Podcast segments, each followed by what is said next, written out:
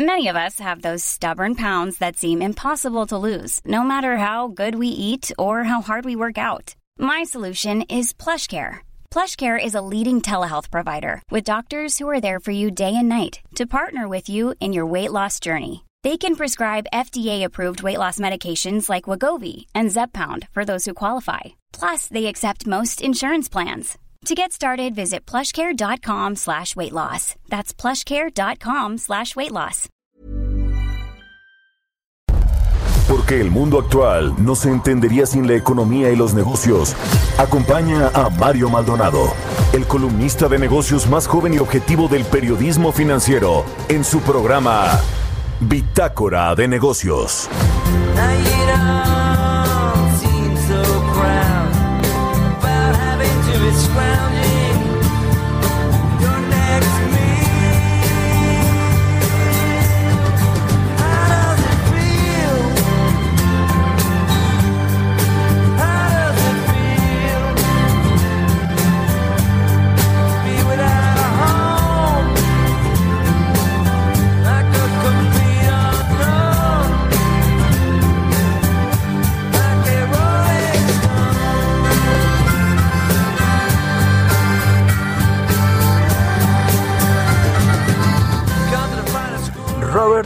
Allen Zimmerman, mejor conocido como Bob Dylan, es músico, compositor, cantante y poeta estadounidense, ampliamente considerado también como una de las figuras más prolíficas y también influyentes en la música popular del siglo XX y de comienzos del siglo XXI.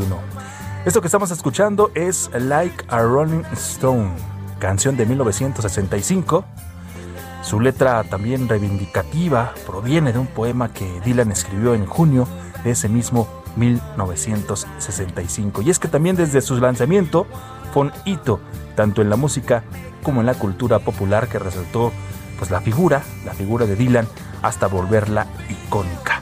Artistas como eh, Jimi Hendrix, también como The Rolling Stones y Green Day realizaron versiones de esta canción. Así es como arrancamos esta mañana de jueves, jueves 12 de noviembre del 2020. Le recordamos que esta semana estamos escuchando canciones para ir al volante, precisamente cuando uno toma el auto, va en carretera o en donde usted quiera y pone las canciones que más le recuerdan tal vez su infancia, su adolescencia o algún momento específico, algún momento especial.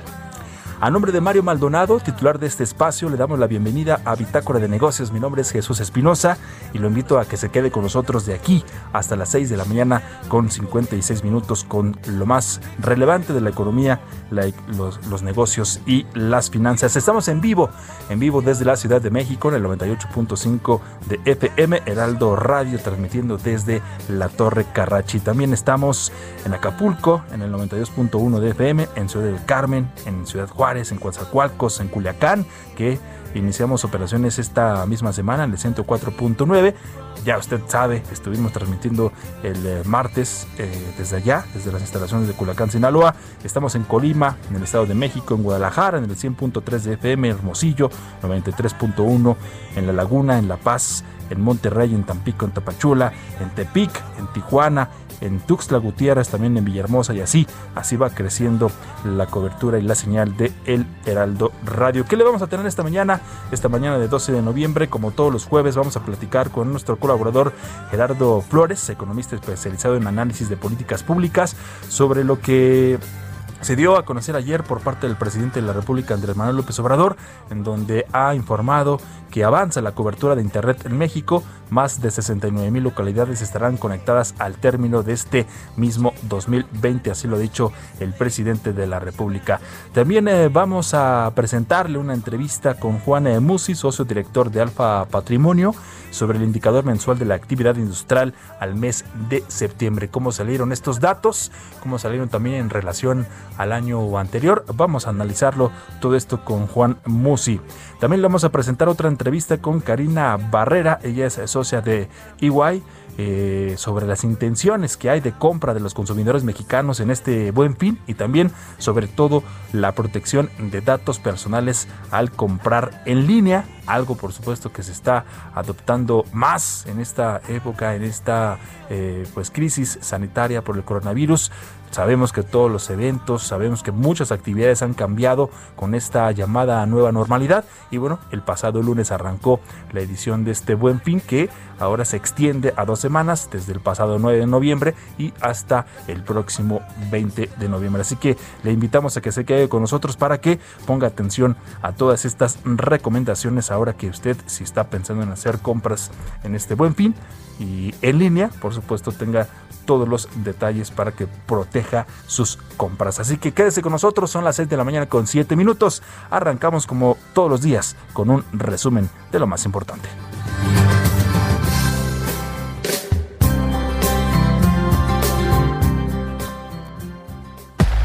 El resumen.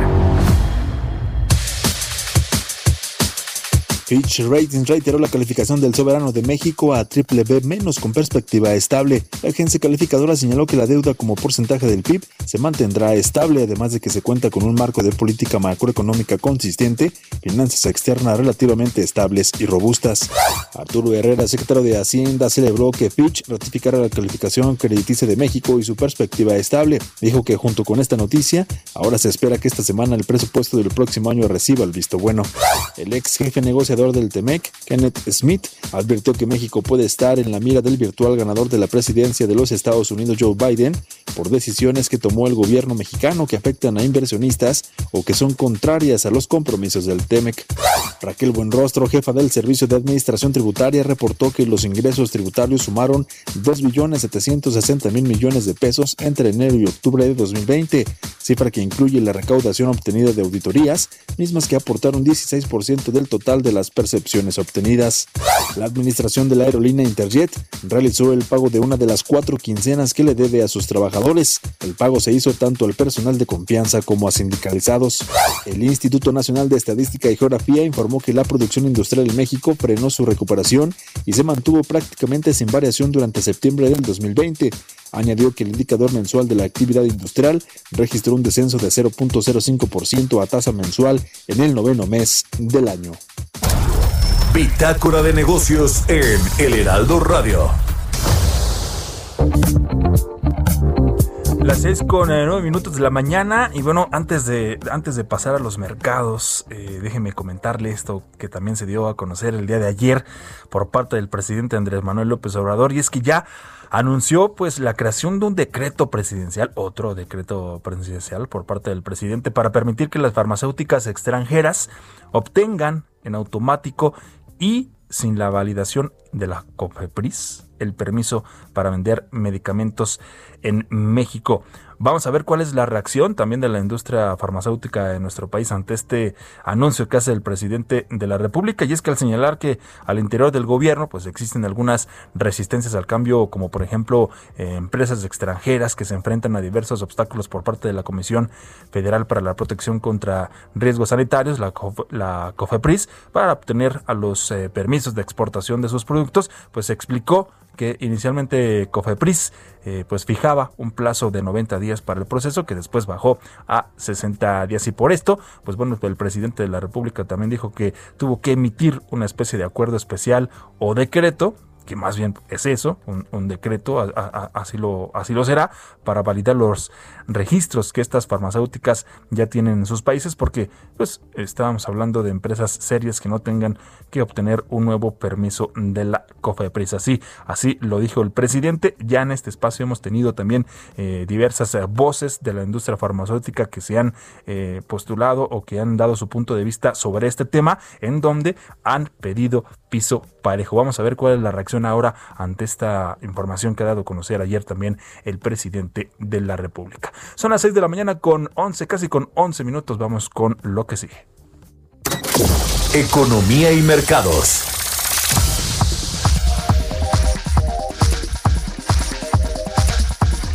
Saludo con mucho gusto a Roberto Aguilar en esta mañana también, nuestro analista de mercados. Roberto, ¿cómo estás? Muy buenos días, gusto en saludarte. Mi estimado Jesús, muy buenos días a ti y a todos los amigos que nos escuchan desde muy temprano. Fíjate que pese al rebote de las acciones tecnológicas, los mercados bursátiles pues moderan su avance, este que fue impulsado por las noticias sobre la vacuna y los comicios en Estados Unidos, pero eso sí, se dirigen a la racha ganadora más larga en más de un año. También los precios internacionales del petróleo pues cortaban tres días consecutivos de ganancias y bajaban levemente, pero seguían cerca de los máximos de dos meses. El avance de los contagios y las medidas impuestas por varios países para detenerlos pues volvieron nuevamente a la lista de prioridades de los inversionistas, mi estimado Jesús. Y es que fíjate que el número de infecciones y dos millones en todo el mundo creciendo de manera muy rápida y los decesos se mantienen relativamente estables en 1.3 millones, pero ahora, mi estimado Jesús, hay un temor adicional de que el clima acelere los contagios. Por ejemplo, China reconoció un alto funcionario que está enfrentando mayor riesgo de transmisiones locales en el invierno boreal y esto pues justamente eh, a raíz de las de pues de los casos que han detectado justamente de personas que llegaron del exterior. Y por otra parte pues el funcionario el presidente el quien dirige la Organización Mundial de la Salud pues acaba de comentar en un evento en París Puede que estemos cansados del COVID, pero el virus no está cansado de nosotros. Los países europeos lo están pasando mal, pero el virus no ha cambiado significativamente ni las medidas para detenerlo. Esto lo dijo así de manera tajante la cabeza de la Organización Mundial de la Salud. Y fíjate que a partir de mañana viernes, Nueva York va a poner en marcha una serie de medidas, de restricciones destinadas a frenar justamente la propagación del coronavirus a medida que aumenta la tasa de infecciones y las hospitalizaciones en Estados Unidos, que ya tiene más de 11 millones de casos. Y hay que recordar, eh, mi estimado Jesús, que Nueva York pues fue prácticamente uno de los epicentros de las infecciones en esta primera ola en Estados Unidos. Y bueno, pues básicamente lo que va a suceder es que bares, restaurantes y gimnasios del Estado pues cierren sus instalaciones a las 10 de la noche en local todos los días y limitó el número de personas que podían asistir a las fiestas privadas a solamente 10. Yo diría eh, pues que justamente lo que está sucediendo es que son como medidas un poquito menos severas de la primera oleada y esto creo que también pues eh, es una decisión o el resultado justamente de estas fuerzas que se están encontrando y chocando uno por un lado el tema de la salud económico. También hay que comentar, eh, mi estimado Jesús, que esto, este anuncio de Nueva York, pues se suma justamente a lo que ya había sucedido en California y en varios estados del medio oeste, que también endurecieron las restricciones a los residentes de sus respectivos estados. Y este tema de la telenovela, lo que sucede en Brasil, que hemos comentado aquí, y es que ayer el regulador de salud justamente de este país, anunció la que se reanudan los ensayos clínicos de la fase 3 de una vacuna contra el COVID-19 que es desarrollada por la empresa china Sinovac. El lunes habíamos anunciado, mi estimado Jesús, que este órgano, Anvisa se llama, suspendió los ensayos justamente de la vacuna tras el fallecimiento de uno de los voluntarios, pero resulta que más bien el registro se hizo como un suicidio. Y bueno, pues Anvisa, este organismo, dijo que la información inicial que recibió sobre el caso y que derivó en la suspensión había sido incompleta y carecía de la causa del y esto pues rechazó también que sean temas eh, de decisiones políticas las que hayan movido a esta suspensión que fue pues prácticamente de un par de días, pero ya regresa el tema. Hay que comentar que el presidente Bolsonaro pues la trae contra esta compañía china, así es que por ahí hay mucha suspicacia de lo que está pasando. Y justamente China Mario, eh, perdóname, mi estimado Jesús, acaba de hacer un anuncio importante acerca de que va a acelerar el gasto de fondos especiales asignados a los gobiernos locales para ayudar a apoyar o para ayudar más bien a la economía. Esto lo acaba de comentar justamente el viceministro de Finanzas y es que a finales de octubre los gobiernos locales habían gastado algo así como 180 mil 700 millones de dólares, que representa 70% de los fondos especiales efectivamente asignados por el gobierno central, pero ahora va a haber una transferencia especial de pagos un aumento del déficit presupuestario de los gobiernos locales y también recursos adicionales para apoyar los recortes que el gobierno promovió, el gobierno chino, justamente a inicios de año y que va a mantener para que su crecimiento pues sea más sólido. Y bueno, pues fíjate que eso es interesante porque mientras en otros países no se han dado, para el caso de México que ha sido muy bajo, China que ya tiene eh, eh, signos de recuperación más sólidos y constantes, pues sigue todavía impulsando a través de la ayuda federal a su economía. Bueno, acabas de comentar también esta nota de Fitch, pero fíjate que es interesante, eh, pues que también está supeditado, porque pues no todo es tan positivo, porque justamente la agencia eh, Fitch pues dice que lo que está pasando o lo que está va, a vigilar es que esta, el gobierno tiene una restricción relativamente o más bien una debilidad y el, el desempeño moderado a lo largo del, del de los siguientes años pues son factores que va a estar vigilando por sobre todo porque la salud pública y la economía han sido severamente afectadas por la pandemia del coronavirus y solamente para recordar y para que no se nos olvide esta frase que dice que las calificadoras buscan compensar su falta de acción en 2009 degradando ahora a todos los países. Pues adivina quién dijo esta frase no, hace algunas semanas, mi estimado Jesús, precisamente nuestro secretario de Hacienda, que ayer, eso sí, la dependencia presumió mucho el tema de lo que había sucedido con Fitch, pero hay que recordar que han sido bastante críticos sobre el papel de las calificadoras, que bueno, pues cumplen una función, eh, efectivamente, en la crisis anterior, en la de 2008-2009, la crisis inmobiliaria fueron muy criticadas, pero bueno, pues reforzaron, mejoraron, hicieron muchas cosas y hoy pues también hay que ser, eh, porque esto se basa en las decisiones de fondos inversionistas, de grandes fondos sobre estas calificaciones. Así es que bueno, pues la traían un poco de incluso el propio presidente, pero cuando hay una noticia positiva, pues hay que presumirla, estas contradicciones de nuestro gobierno. Y el tipo de cambio, mi estimado Jesús, está cotizando en estos momentos en 2053.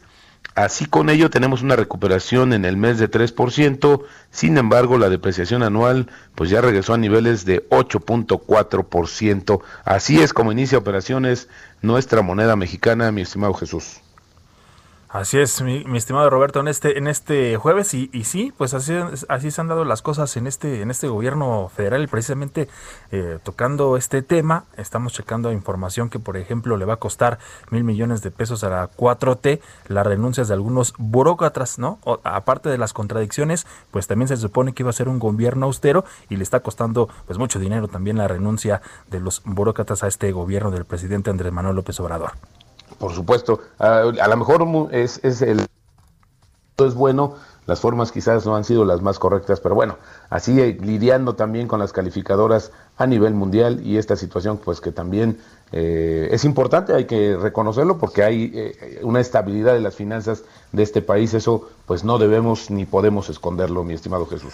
De acuerdo, Roberto Aguilar, muchísimas gracias, nos escuchamos mañana aquí, aquí temprano. Al contrario, Jesús, un abrazo, muy buenos días. Igualmente, gracias, muy buenos días, Roberto Aguilar, nuestro analista de mercados en esta mañana, son las 6 con 19.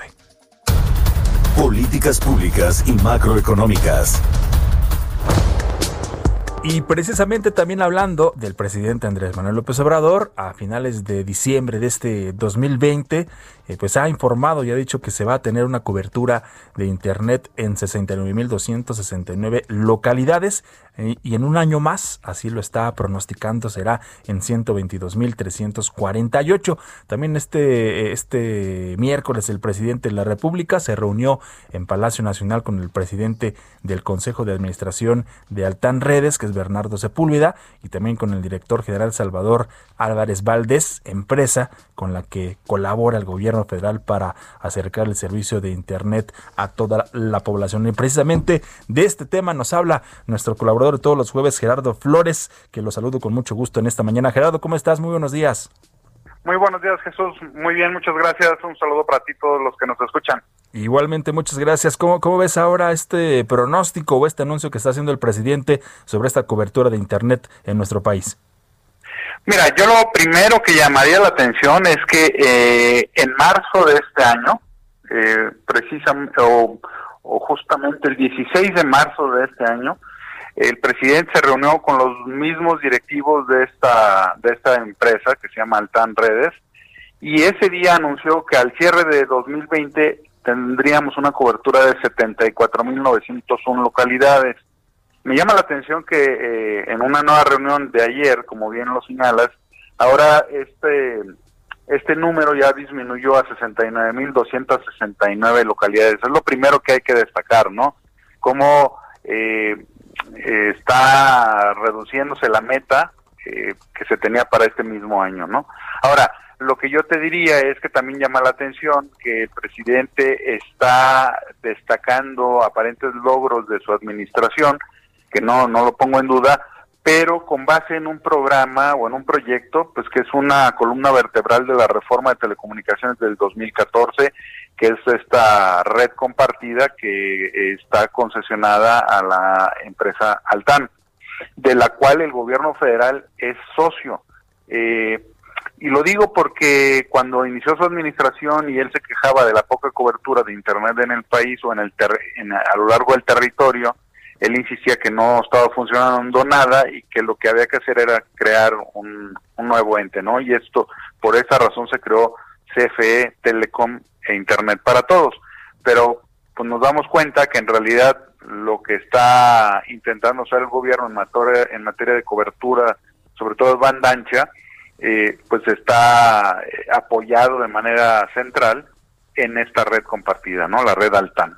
Entonces, eso es lo primero que habría que destacar, o, lo segundo, sobre todo, primero la diferencia en cifras, pero lo segundo es esto de que se está apoyando en un proyecto pues que viene de la reforma de Telecom del, de la administración eh, del año del, perdón, de la administración anterior, ¿no? De la administración anterior, ¿no? Y además, aparte, el presidente pues está prometiendo, está, está muy optimista, ¿no? En que se va a contar con Internet a todo México para el 2022 mediante, una fibra óptica de 50 mil kilómetros y también eh, ha dicho que el 20% del territorio mexicano tiene conexión a Internet que las compañías privadas pues buscan lucrar en lugar de mejorar el bienestar de la población. Bien lo decías, había dado, una, había dado un número y ahora, ahora lo redujo. Sí, y fíjate, eh, con lo que tiene hoy de cobertura esta red compartida, cubre apenas el 56, eh, casi 57% de la población, que no es un dato malo, ¿no? Este, van, ellos van conforme al programa y a las metas que se les impusieron. Para el 2022 la meta que tiene esta red es de cubrir al 78.64% de la población. Es decir, todavía nos va a faltar mucho trecho, eh, eh, así que decir que estamos cubriendo en el 2022 eh, eh, el 100% de la población o de las localidades, pues eh, eh, estaría muy lejos de lograrse, ¿no? incluso, por ejemplo, la propia Secretaría de Comunicaciones y Transportes, digo, y eso no es un invento de nadie, reconoce que pues en el en el país hay 192 mil localidades que pues a las que hay que cubrir eventualmente, ¿no? Muchas de ellas son muy pequeñas, que no eh, pues no hacen rentable el servicio, eso es también un hecho, pero son 192 mil localidades, imagínate, estamos hablando de que este año vamos a cerrar con 69 mil, pues estamos, todavía nos falta mucho trecho, ¿no? Está, está, se ve un poco complicado, ¿no? Para lo que ha dicho el presidente el de ayer. Sí, yo creo que no le han entrado bien al tema y lo tienen que estudiar un poquito mejor eh, para poder este, terminar de entender eh, de qué estamos hablando cuando se habla de cobertura en servicios de telecomunicaciones. De acuerdo, pues ya lo estaremos, ya lo estaremos viendo. Vamos a ver cómo se cierra el año y cómo pinta también para el 2021. Gerardo Flores, como siempre, muchas gracias y muy buenos días. Muchas gracias a ti, Jesús. Buenos días. Buenos días. Hasta el próximo jueves. Vamos a ir a hacer una pausa. De hecho, también el presidente ya el año pasado ah, en una videollamada, pues había hablado de invitar al fundador y también el director de Facebook, Mark Zuckerberg, si estaba dispuesto a participar en un proyecto para expandir Internet en México. Ahora sale con esto. Vamos a ver cómo resulta para el presidente de la República. Pausa, ya volvemos.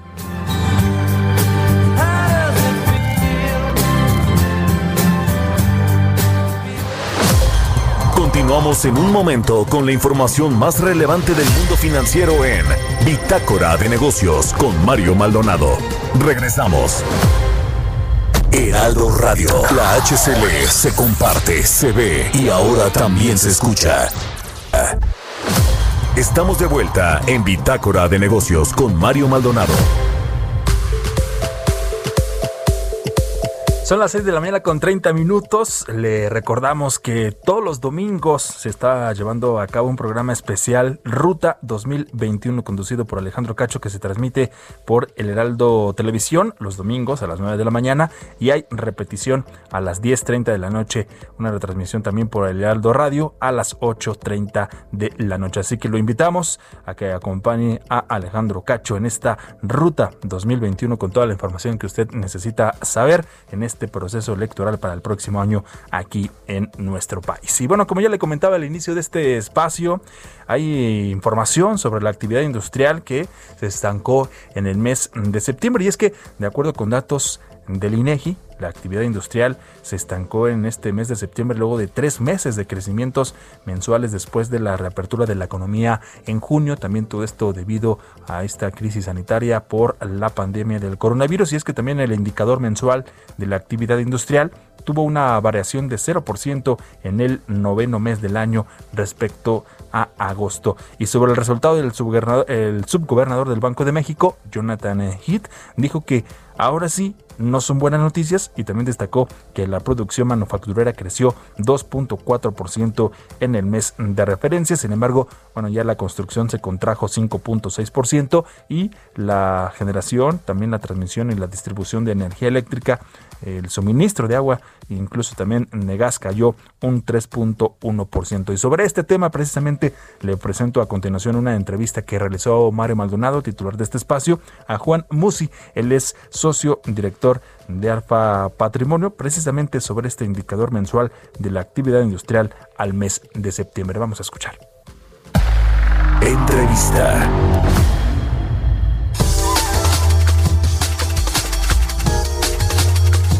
Bueno, se da a conocer este indicador mensual de la actividad industrial, estas eh, cifras al mes de septiembre por parte del el INEGI. Y bueno, el dato que tenemos es que prácticamente quedó igual que el mes anterior, es decir, no hubo un crecimiento a pesar de que ya había habido una recuperación en este indicador tan relevante para la actividad económica y que nos refleja pues la inversión que están haciendo en sectores importantes de la economía como el sector de la construcción, el sector minero y las manufacturas. Para analizar este dato, saludo con mucho gusto vía telefónica a Juan Musi, el socio director de Alfa Patrimonio. ¿Cómo estás, Juan? Qué gusto saludarte, Mario. Sí, pues mira, eh, la verdad es que la sorpresa no, no fue positiva, como ya bien lo comentas. La producción industrial a septiembre cae 6.2% y el consenso más o menos ubicaba que este podía ser el crecimiento, el, el decrecimiento, es decir, negativo 6.2%. O sea, no, no hubo una sorpresa en términos de que fuera un número peor, ¿no? O, más malo de lo que el consenso ya traía. Eh, lo malo de esto, bueno, pues es que evidentemente, como también ya comentaba, se veía un repunte en, en agosto y en septiembre eh, vuelve a mostrar una desaceleración, lo cual, bueno, pues es, es, una pena, ¿no? Evidentemente, la, la cuestión está íntimamente ligada al Producto Interno Bruto. La verdad es que lo que va del año, si lo analizáramos, la caída del PIB es del 12.2%. Hay que recordar que estamos previendo crecer este año alrededor de menos 10 si anualizamos al cierre de septiembre la caída del Producto Interno Bruto es menos 12, ¿qué quiere decir esto, Mario? Pues bueno, que de aquí, a, es decir, octubre, noviembre y diciembre, los tres meses que faltan por contabilizar, debería de venir una mejora para que este menos 12 se vaya hacia el menos 10, ¿no? Entonces, eh, insisto, una noticia sin sorpresa positiva, un, un, no hay cambio, y también ya comentabas tú, eh, algo que cayó fuertemente y que no contribuye a que esta, este indicador mejore es la construcción, que había mostrado un mejor desempeño en agosto, vuelve a caer en, en septiembre, y también, ya lo habías comentado, que la minería había sido también importante porque ah, mostró un avance de más 0.2%, digo una cifra muy pequeña, pero al final de cuentas positiva, y toda la actividad no petrolera creció un más 0.4%, también marginal, pero evidentemente es, eh, es, es positivo, ¿no? Eh, comentarte rápidamente que lo que sí sorprendió al alza fue la manufactura, o sea, la industria manufacturera sí mostró una, una, una aceleración de 2.4%, y esto, pues evidentemente, insisto, pues ayuda a contrarrestar los malos datos en sectores como el de la construcción, ¿no? Y bueno, pues lo que también está viendo un, una caída fuerte, pues es todo el tema que tiene que ver con maquinaria, equipo en el sector bebidas y tabaco también se observa una caída de menos 2.2%. ¿no? Entonces, eh, tristemente, como te digo, no es un buen dato.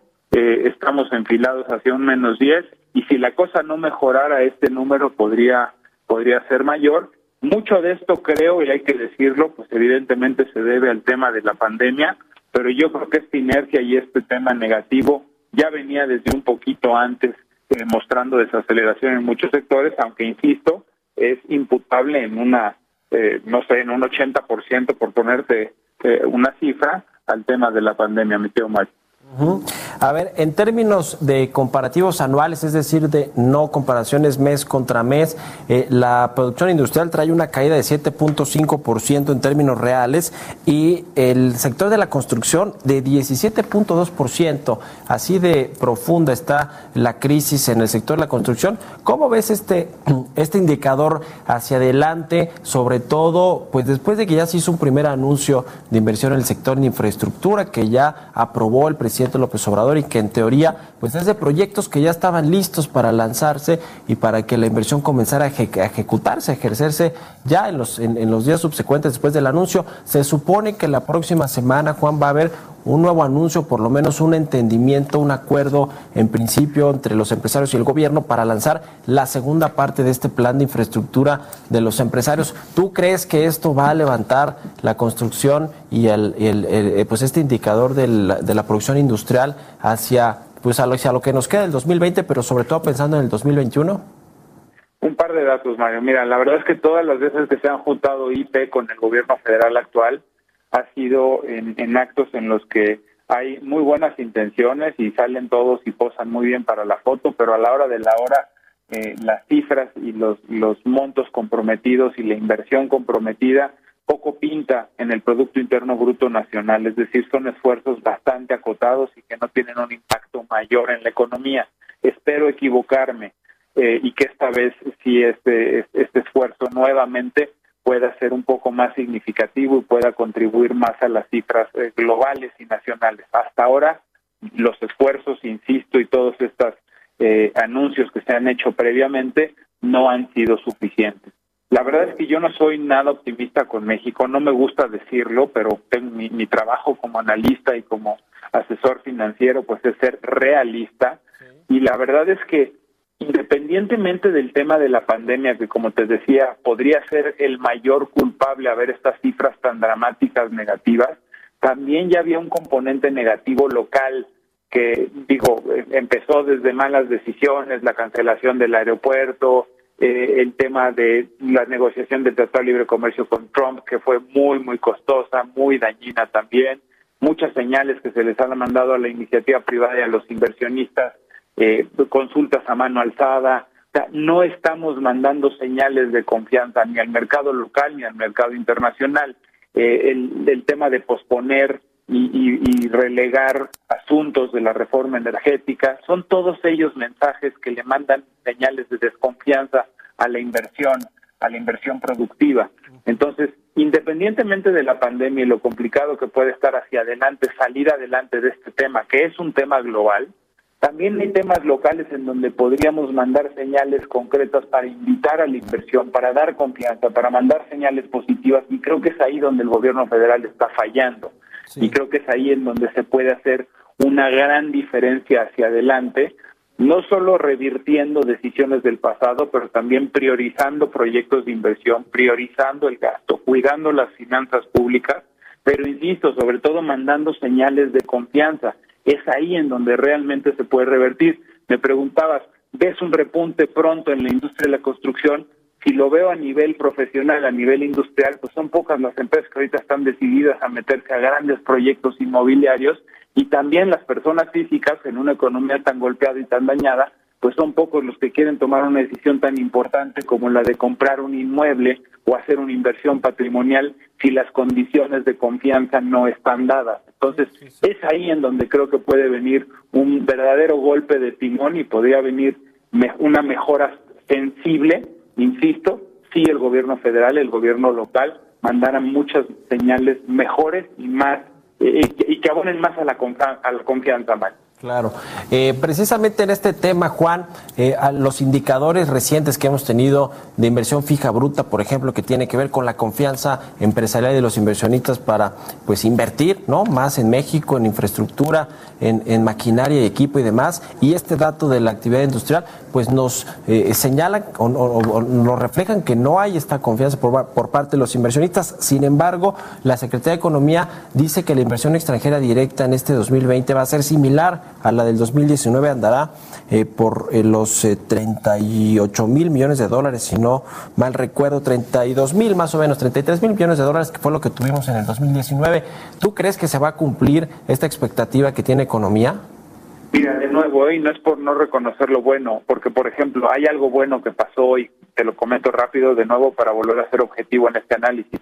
La ratificación triple B menos por parte de Fitch, la calificadora, es una buena noticia porque la perspectiva hacia adelante que ponen es estable. Es vulnerable, pero al final de cuentas, por comentar un dato positivo, un dato bueno.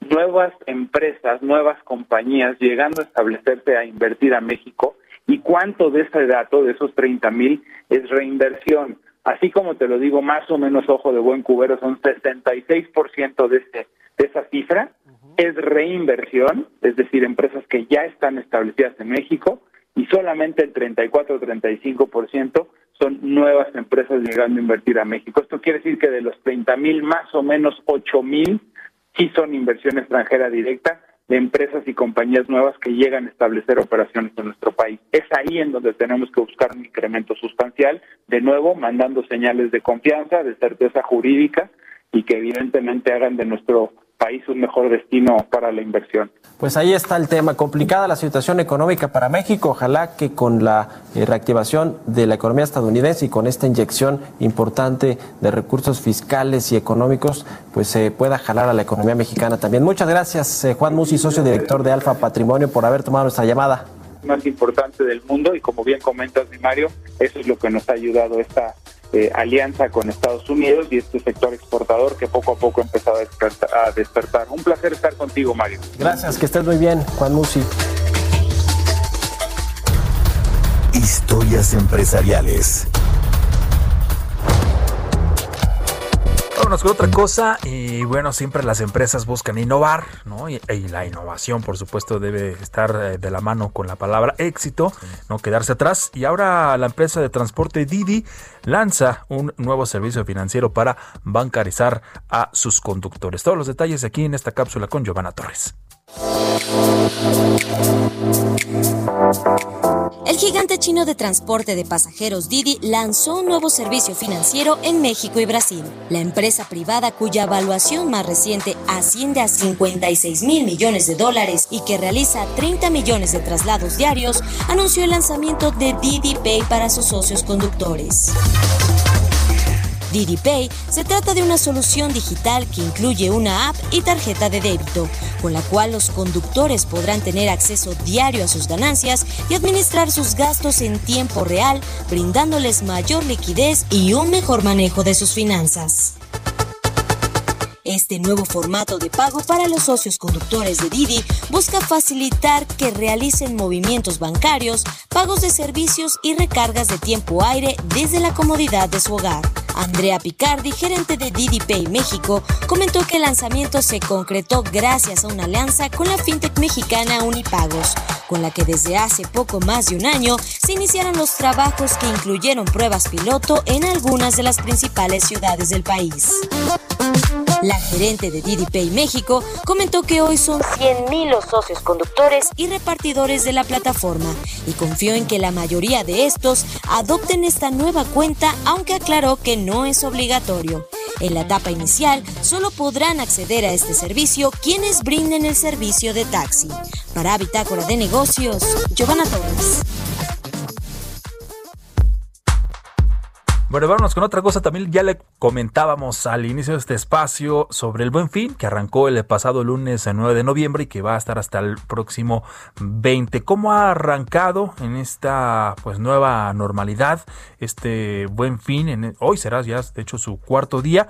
Y es que las tiendas en centros comerciales pues han registrado baja afluencia de consumidores, aun cuando ofrecen descuentos de hasta 50% en algunos eh, productos. Por ejemplo, Marisol eh, Huerta, ella es analista de consumo de B por Más, señalado que se esperan menores ventas por día en relación al año pasado, ya que pues una buena parte de los usuarios van a realizar las compras por internet al comprar eh, con años, al comparar más bien con los años anteriores. También en esta décima edición del Buen Fin, por primera vez va a tener una duración de 12 días, como ya se lo comentábamos. Esto es 8 días más que los años previos, porque la Secretaría de Economía y la Confederación de Cámaras Nacionales de Comercio, Servicios y Turismo, la Concanaco, pues esperan ventas por 118 mil millones de pesos lo mismo que el año anterior. Vamos a ver cómo, cómo, cómo va avanzando. Y Eric Cruz, un empleado de una tienda de ropa en una plaza comercial, pues ha indicado también que se ha visto poca afluencia. Y como cada año sucede, también ya hubo, ya hubo errores ya hubo errores. ¿Se acuerda usted que de repente ponen televisiones, algún aparato electrónico, etcétera, a muy bajo precio, que nada que ver con su precio real? Pues ya sucedió. Esto sucedió en una, en una tienda de Office Depot, en donde pusieron a la venta una computadora, una laptop en 50 pesos, ¿no? ha sucedido. Así que bueno, pues aprovechar las ofertas, pero también, por supuesto, si usted no tiene que salir a comprar también, no lo haga. Estamos en contingencia sanitaria. Pero bueno, por eso es que le vamos a presentar la siguiente entrevista con Karina Barrera. Ella es socia de EY eh, sobre precisamente las intenciones de compra de los consumidores mexicanos en este buen fin y sobre todo cómo proteger nuestros datos personales al comprar en línea. Así que vamos a escuchar esta, esta entrevista también con Mario Maldonado a Karina Barrera, socia de EY. Entrevista.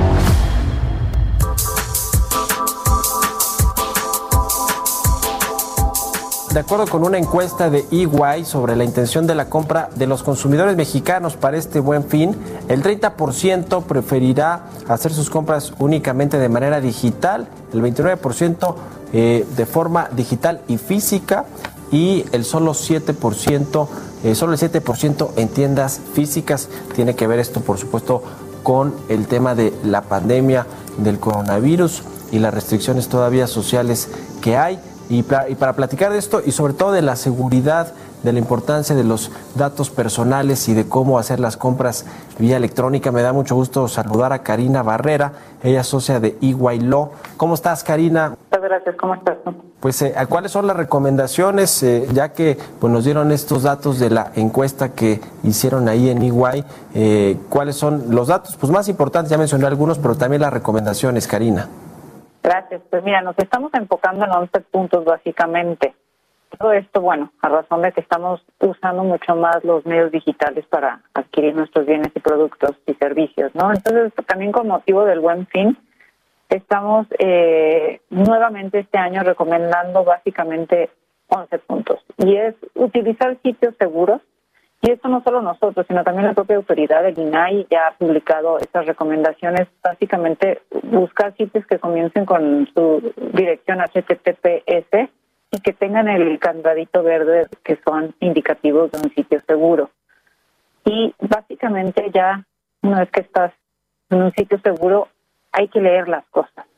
Normalmente queremos ya comprar y, y, y hacerlo rápido y no leemos las cosas. Y hay que leer desde el aviso de privacidad, porque es el medio o el documento que te va a decir qué van a hacer con tus datos y cómo puedes reclamar y a quién te puedes dirigir. Leer los términos y condiciones, no solo para saber en el aviso de privacidad cómo van a tratar tus datos y qué van a hacer con ellos, sino también cómo, qué derechos y obligaciones tienes con esta relación jurídica que vas a entablar al comprar el producto o adquirir el servicio. Y también fijarse mucho en el tema de los cookies y qué información estás dando eh, para facilitar futuras compras. En la medida de lo posible hay que evitar esto. Si no se puede evitar, hay opciones eh, para poder limitar lo que estás dando de información. Si no lo puedes hacer, lo puedes borrar después.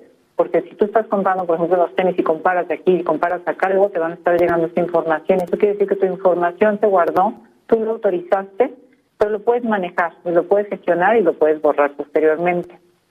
También se recomienda proporcionar exclusivamente datos necesarios para esta compra no proporcionar datos de más. Y en estos sitios seguros, un indicativo también de estos sitios seguros es aquellos que, que protegen tu información al encriptarla. Por ejemplo, cuando vas metiendo tu tarjeta de crédito que no te permita ver los números que vas, los va borrando, no borrando, perdón, los va ocultando. Eso es otro indicativo de que es un sitio seguro. Entonces, es, es recomendable buscar que sean comercios con buena reputación, Mari. Cuando algo es too good to be true, algo es muy bueno para ser verdad, probablemente lo sea. Si es un sitio que está ofreciendo productos o servicios en condiciones que no son normales, es un indicativo, puede ser indicativo de que no es un sitio seguro. También utilizar medios electrónicos de pago que sean seguros y evitar realizar estas compras de dispositivos que no sean los tuyos o en redes públicas porque no tienen control o, no hay tanta seguridad de lo que se está haciendo con tu información. Y por último, eh, agrupándote los últimos puntos, es mantener o el comprobante de tu compra y revisar en tus bancos en, en línea, además tus notificaciones, ¿no? Que coincida todo o en tu estado de cuenta luego confirmar que coincida que lo que compraste es lo que te están cargando, ¿no? Porque puede ser también indicativo de que tu información por ahí se obtuvo, alguien más la está usando y si tienes compras parecidas pero no coinciden, este, se aprovecha mucho esa información por por este por gente que anda cazando este tipo de cosas, ¿no? Entonces, esto es pues es una doble cara, eh, tanto para los consumidores, estas recomendaciones, como también para los negocios.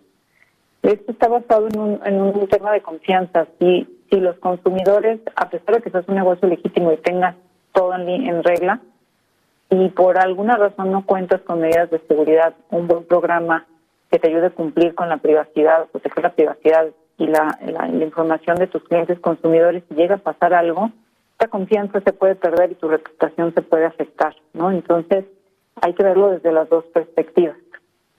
Sí, sí, sí. Eh, Karina, los eh, consumidores y los usuarios de estas eh, plataformas de Internet que utilizan, las utilizan para hacer compras, por ejemplo, ahora que está ya el buen fin, están protegidos por las autoridades, me refiero a instancias como la Conducef para la protección de los usuarios de, servicios financieros, la misma Profeco y demás, o más bien en este tema eh, tendrían que ellos tomar en, cuenta todas estas recomendaciones que ya nos has dado para hacer una compra segura? Están protegidos, depende el, producto, como bien dices, cuando ustedes Profeco, pero además el INAI, ¿no? El Instituto Nacional de Acceso a la Información es el que puede, al que puedes acceder también y protege tus datos, ¿no? Y la y el manejo que se haga de ellos. Entonces yo añadiría esa autoridad adicional, pero también está, es nuestra responsabilidad cuidar nuestra información es, nuestro derecho y nuestra prerrogativa, ¿no? Cuidar nuestros datos y, manejarlos. Y si de todas maneras se hace mal uso de ellos, tienes estas instancias a las que puedes recurrir.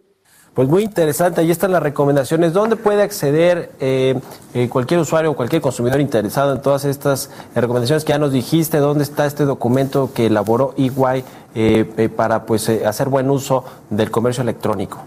Gracias, Mario. Pues lo pueden acceder y nos pueden seguir en Twitter, en Facebook, en arroba igual México. También en nuestra cuenta de Instagram, que es arroba igual México, igual-méxico, nuestra página web, www.igual.com, diagonal s-mx.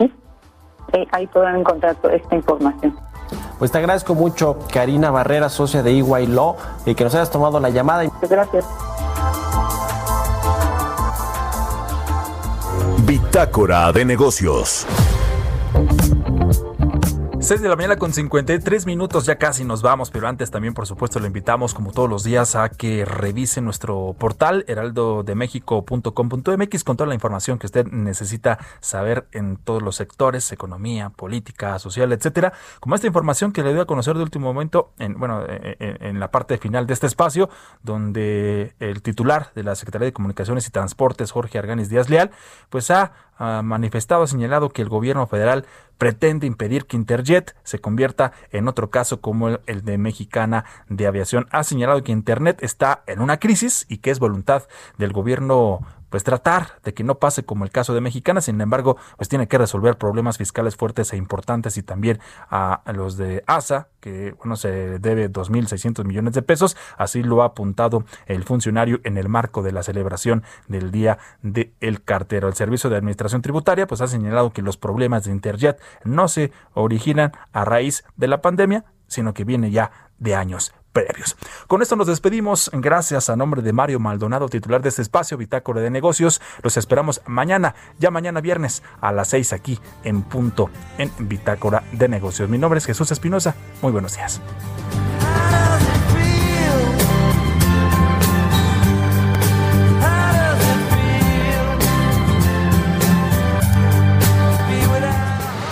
Esto fue Bitácora de Negocios con Mario Maldonado, donde la H suena y ahora también se escucha. Una estación de Heraldo Media Group.